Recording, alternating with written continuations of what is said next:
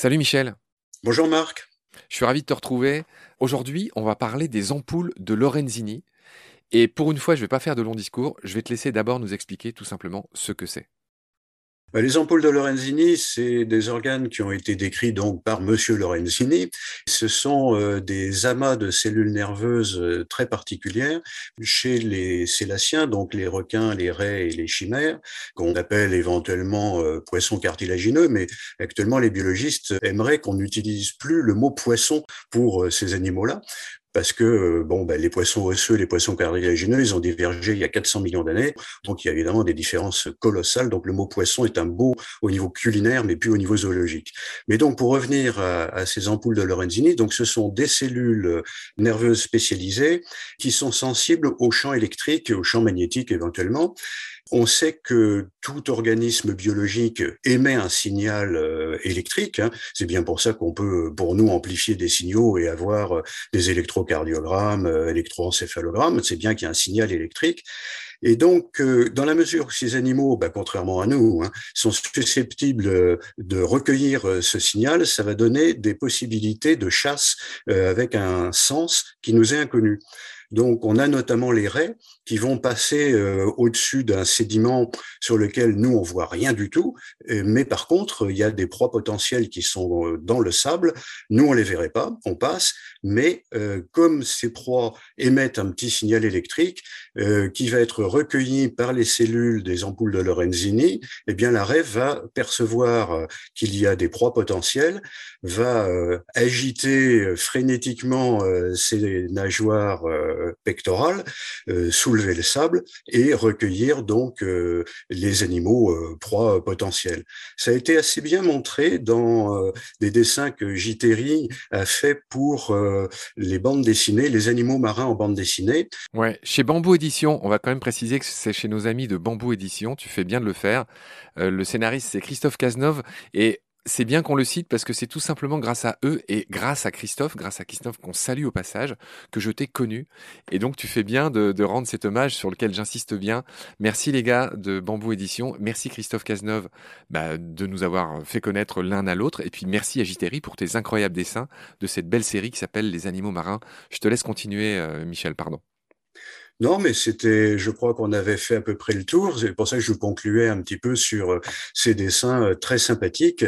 Hein, c'est une, une raie là euh, qu'on voit avoir les joues pleines. Bon, alors bien entendu, le dessin est un dessin de type humoristique, mais qui rend bien quand même une réalité biologique. Et c'est, je pense, tout l'intérêt de, de, cette série de, de bandes dessinées, qui est effectivement de s'appuyer sur des faits biologiques, de les rendre accessibles avec le sourire et donne envie aux gens d'en savoir plus.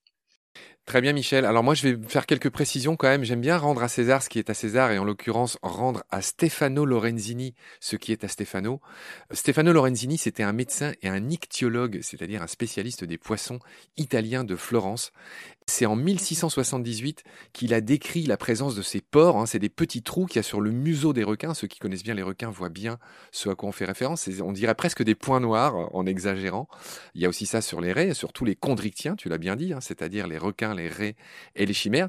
Donc voilà, en gros, c'était au XVIIe siècle. Il n'avait pas deviné leur utilité, il les a juste décrites. Et ce n'est qu'en 1960 que les ampoules ont été clairement identifiées comme des organes récepteurs spécialisés justement dans ces champs électriques que tu as décrit par un biologiste qu'on imagine états-unien qui s'appelait Murray. Voilà. Michel, je voudrais quand même te faire réagir que les ampoules de Lorenzini, elles sont aussi efficaces pour la détection de la température. Il n'y a pas que ces histoires de champs électromagnétiques. Les ampoules permettent de détecter des changements de température de l'eau. Oui, mais ça, il y a d'autres euh, organes. Hein. Je veux dire que ces animaux sont effectivement très sensibles à ces variations, ce qui entraîne d'ailleurs éventuellement des migrations. C'est-à-dire que ce sont des animaux, euh, alors je vais dire poissons au sens très large, que ce soit poissons osseux ou euh, cartilagineux, ce sont des animaux dont la température du corps est la température de l'eau. Il n'y a pas de mécanisme de régulation, à part quelques très rares exceptions, notamment chez quelques requins ou le thon, qui peut avoir une température un petit peu plus élevé que la température ambiante. Et donc, euh, ce sont des animaux qui ont une température préférentielle de vie, et cette température, évidemment, est détectée par euh, des récepteurs, et euh, les animaux vont avoir tendance, effectivement, à être dans les endroits qui leur conviennent le mieux. Ça pose, évidemment, toute la question du changement climatique. Oui, toutes ces histoires de champs électriques, on a fait deux beaux épisodes dans, Petit Poisson deviendra podcast. Je renvoie les auditoristes à ces épisodes. On avait parlé de l'anguille électrique, qui n'est pas une anguille, hein, toi tu le sais très bien, mais qui peut tuer un cheval avec ses décharges de jusqu'à 800 volts. Et puis on avait fait aussi, on avait beaucoup parlé de l'incroyable intelligence d'un autre poisson électrique euh, qui s'appelle le poisson éléphant, les mormyridés, hein, c'est ça euh, Michel? Oui, tout à fait qui communiquent euh, par euh, ces systèmes électriques. C'est-à-dire, dans la mesure où l'eau est un bon conducteur, il va y avoir effectivement des possibilités et de détection et de communication. Et les mormires sont effectivement des animaux qui communiquent très très bien entre eux. Dans les aquariums publics, assez souvent, ces signaux sont augmentés pour être visualisés par le public. Ouais. Bon, on renvoie à ces épisodes. Je voudrais finir notre épisode dédié aux ampoules de Lorésini par le fait qu'elles ont inspiré un répulsif électronique des requins. Les cages à requins sont dangereuses, ont tué certains requins. Hein. Je, laisserai les auditoristes regarder. Euh, il y a des exemples euh, un peu partout euh, sur le net.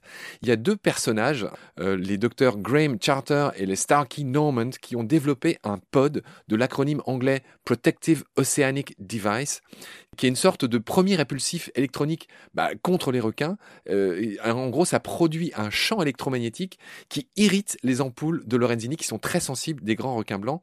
Et je voudrais juste que tu finisses cet épisode, si c'est possible, Michel, en nous racontant ces incroyables histoires de plongeurs qui caressent le museau hypersensible des requins et qui réussissent à les retourner et à les endormir. C'est des vidéos qu'on a vues sur YouTube et ailleurs.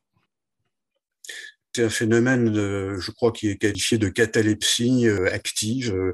Il y a effectivement euh, des organes sensoriels qui sont euh, très développés chez les requins, et donc quand on les sollicite, je dirais trop, il y a une réaction de l'animal qui effectivement ne bouge plus parce qu'il y a trop de stimuli qui arrivent à son cerveau, il est complètement perdu. Donc c'est quelque chose qui est intéressant à, à étudier, mais il euh, ne faut pas multiplier ce genre de choses parce que l'animal euh, apprécie peu en réalité. Très juste, euh, Michel. Ce que tu dis me fait penser à ces petites chouettes. on en a déjà parlé dans d'autres épisodes de Baleine sous gravillon cette fois. Euh, ces petites chouettes, on croit qu'elles apprécient les caresses de tous ces abrutis qui postent des vidéos avec des petites chouettes qui sont caressées. En fait, le fait qu'elles ferment les yeux et que les gens pensent être du plaisir, en fait, c'est juste du stress. Euh, tous ces animaux sauvages sont pas faits pour être caressés, euh, possédés comme des peluches ou que sais-je. Et tu fais bien de rappeler que jouer à caresser le museau des requins, c'est pas forcément une bonne idée pour de multiples raisons, y compris Merci Michel pour toutes ces précisions. Je te retrouve très vite pour la suite de Petit Poisson de Hydra Podcast. Prends soin de toi. Salut. Salut, à bientôt.